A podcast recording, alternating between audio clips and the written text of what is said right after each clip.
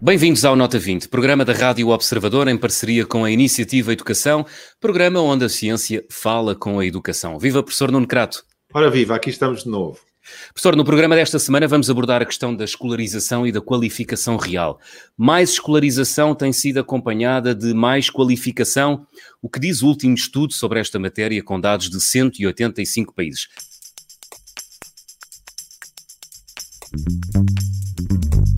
Primeiro, olhamos para o inquérito que colocámos na rede social Twitter. A pergunta era simples e de resposta direta. Em Portugal, a qualificação real é superior ou inferior à escolarização? E a maioria, professor Nuno Crato, respondeu inferior, 67%. Ficou surpreendido com este resultado ou longe disso? professor Nuno Crato? Não, não fico, porque hum. existe a ideia genérica, ou pelo menos há muita gente que pensa que, de facto, a escolarização ter aumentado como aumentou nos últimos tempos, não foi acompanhado, esse, essa, esse aumento não foi acompanhado de um aumento na qualificação real das pessoas. Enfim, não será exatamente assim e Portugal não será dos países eh, que mais se podem queixar sobre isso. Hum. Mas há países em que esse atraso é muito grande, conforme diz este estudo.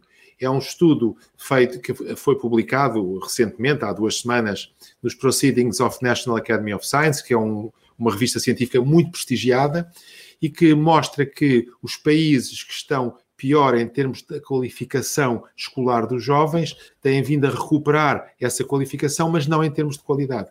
Uhum. Mas é sobre isso que temos hoje uma especialista, uma economista da educação, que nos vai falar sobre isso. Nem mais. Chama-se Sandra Maximiano, é professora de Economia Experimental e Comportamental uh, no ISEG, em Lisboa. Professora Sandra Maximiano, obrigado por se juntar a nós no Nota 20 desta semana. Ah, obrigada eu. Um, boa tarde a todos. Professora, vamos querer ouvi-la com muito interesse, uh, mas gostava primeiro de pedir ao professor Nuno Crato que nos ajudasse aqui com uma questão conceptual a mim e aos ouvintes. O que é a escolarização e o que é a, a qualificação real? O que é que os distingue, professor Nuno Crato?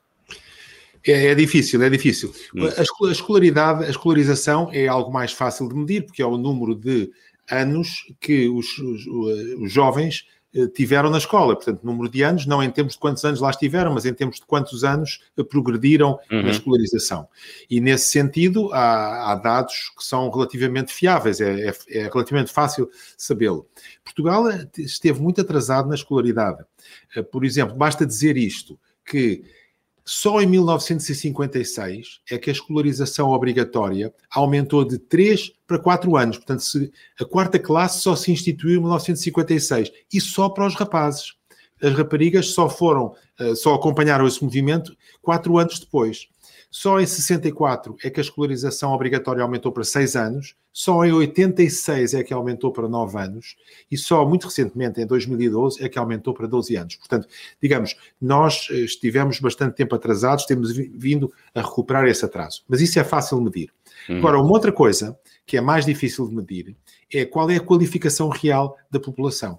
E é isso que se torna muito interessante neste estudo, porque este estudo foi buscar vários dados, dados como o PIAC, que é um programa de observação da qualificação dos adultos, que é um programa de inquérito que faz um estudo tal como o PISA, e outros, e outros estudos, e foi tentar medir por gerações e ponderando por gerações qual foi a evolução dessa qualificação real.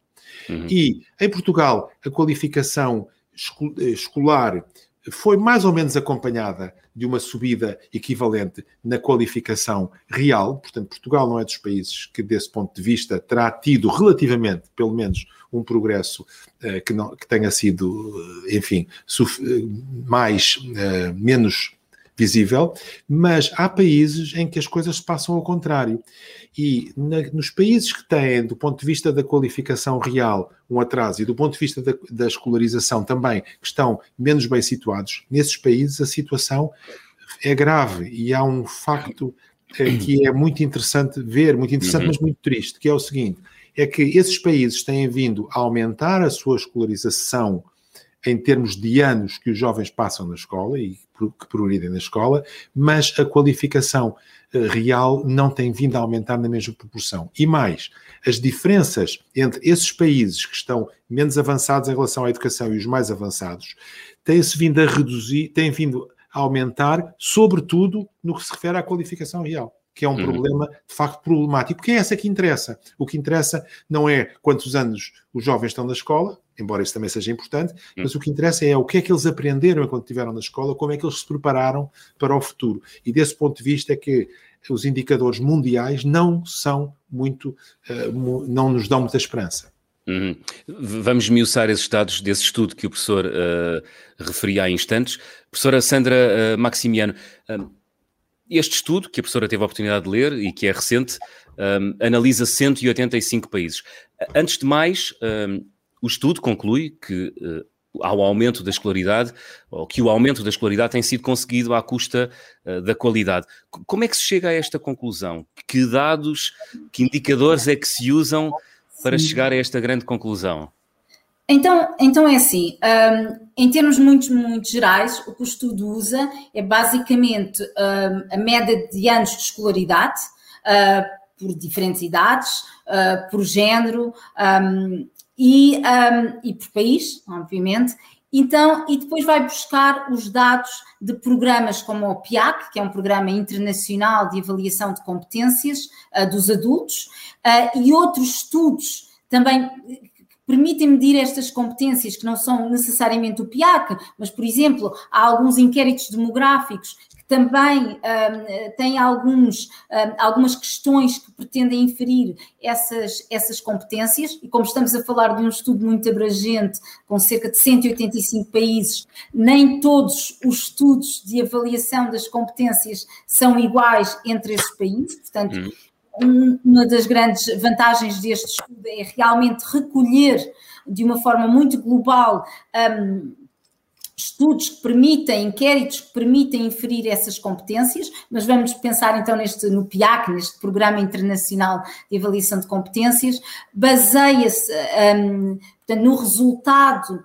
um, destes, deste, deste estudo, portanto, da avaliação das competências, no que respeita à literacia, na capacidade um, de percebermos, e já vamos, se calhar até começava por aí, portanto, perceber a capacidade que nós temos em interpretar um, algum texto, por, dando um exemplo muito concreto, imaginemos uh, que, que são apresentados a estes adultos que fazem o teste uma lista de regras um, face ao pré-escolar dos seus filhos. Portanto, isto uhum. uma situação hipotética. Uma lista de regras e depois a pergunta diz uh, qual a hora máxima que a criança pode ser deixada na escola.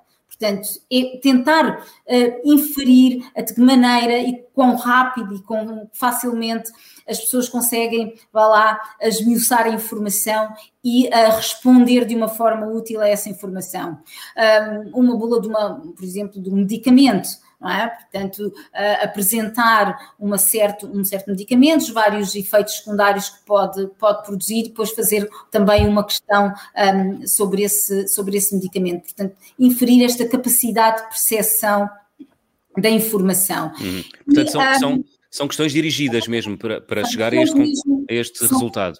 São questões dirigidas, questões muito concretas, questões muito simples Uhum. Uh, que nós, uh, se calhar, uh, todos, a primeira sensação que temos é que são questões realmente muito simples, mas que nos permitem basicamente inferir esta nossa capacidade de interpretação, portanto, chegar facilmente a dar uma resposta concreta face a um conjunto largo de informação que é apresentada. É? E, e, e, há questões que eu acho que são engraçadas, por exemplo, pode ser um, informação sobre uma máquina de exercício físico, aquelas máquinas que temos num ginásio, por exemplo, e a informação ser um bocadinho mais complexa sobre essa máquina, e depois a pergunta ser apenas qual o grupo de músculos que uh, aquela máquina uh, permite exercitar.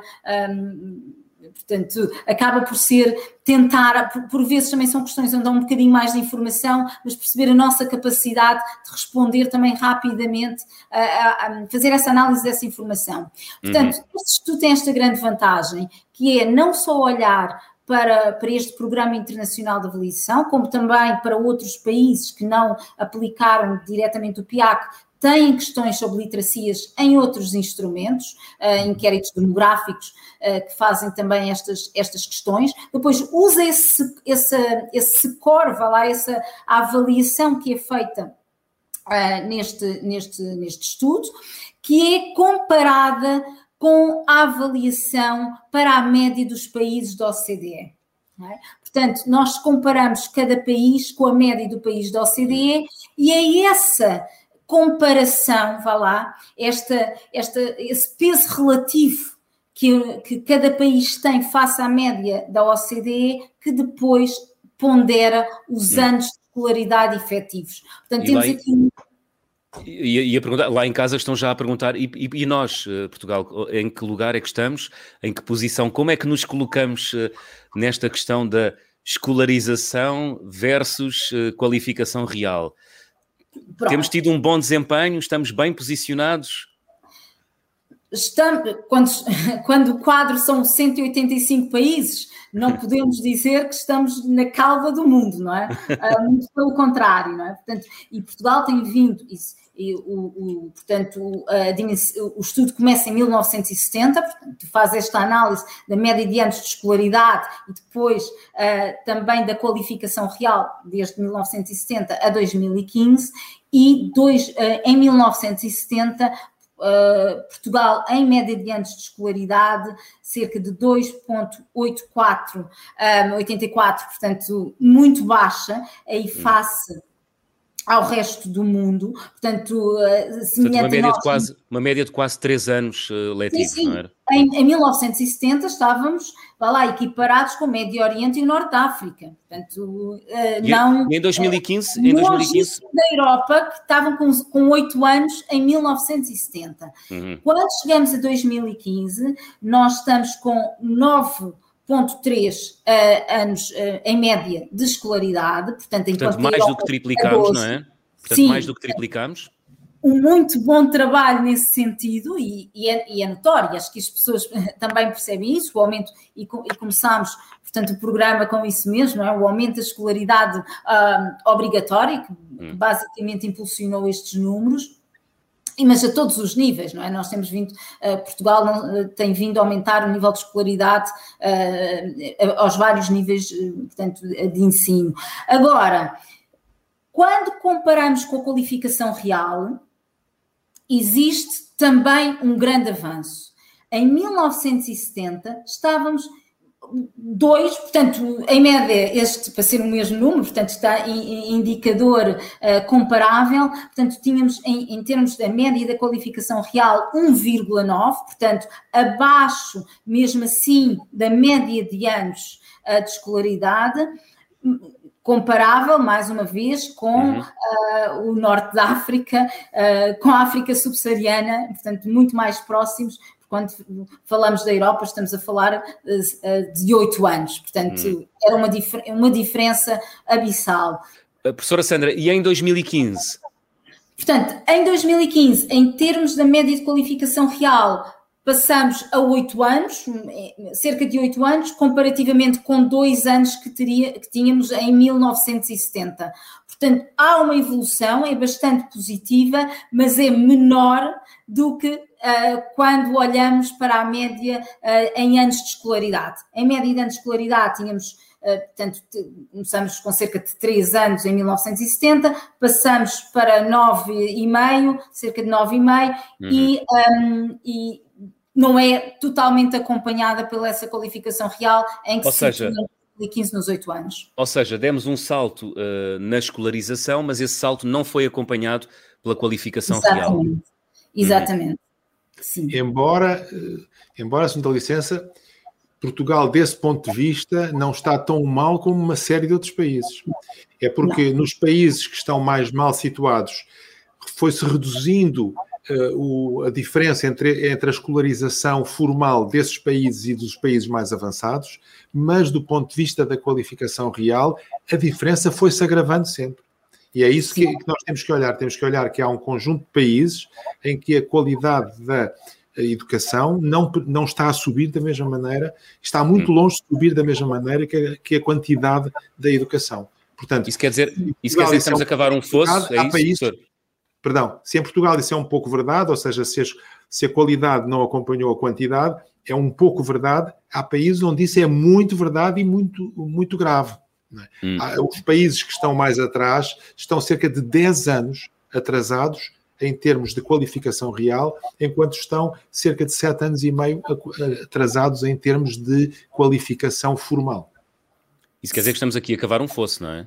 Sim, e se, se me permitem já agora, uh, sim, estamos, sim. E, e, quando estamos a falar dos Objetivos para o Desenvolvimento Sustentável e quando falamos de, de, de uma educação e uma educação um, mais inclusiva e, e mais igual um, por todo o mundo, um, se olharmos para anos de educação, vamos ter uma ideia errada, porque o que aconteceu é que as diferenças de médias de anos de escolaridade entre realmente aqueles países uh, com, mais, uh, com mais anos de escolaridade e os que tinham menos anos de escolaridade foram diminuindo, têm vindo a diminuir, a aumentar ligeiramente até uh, meados dos anos 90, mas depois veio a decrescer. Portanto, se só nos focarmos em média de anos de escolaridade, estamos, ficamos com a sensação que mundialmente, globalmente, estamos a fazer um bom trabalho, estamos a dividir o fosso entre os países com mais educação e os países com menos educação, mas se olharmos para a qualificação real, e aí é que neste estudo,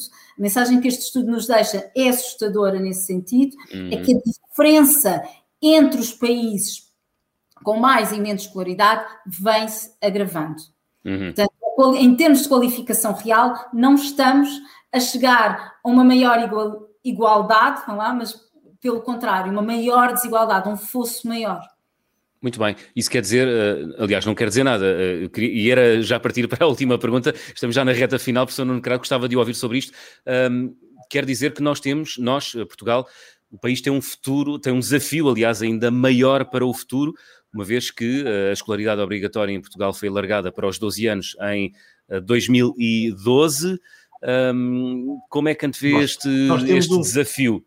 Temos um desafio muito grande e toda a Europa tem um desafio muito grande. Uh, o problema que nós temos aqui discutido várias vezes é o problema da qualidade. Fala-se muito em quantidade da educação, fala-se muito em investimento, quanto é que se investiu, quantos anos os jovens estudam, quanto, como, como é que se passa em relação aos horários letivos, fala-se muito disso, mas fala-se menos da qualidade, ou seja, daquilo que de facto os jovens progridem em termos de aprendizagem, em termos de qualificação.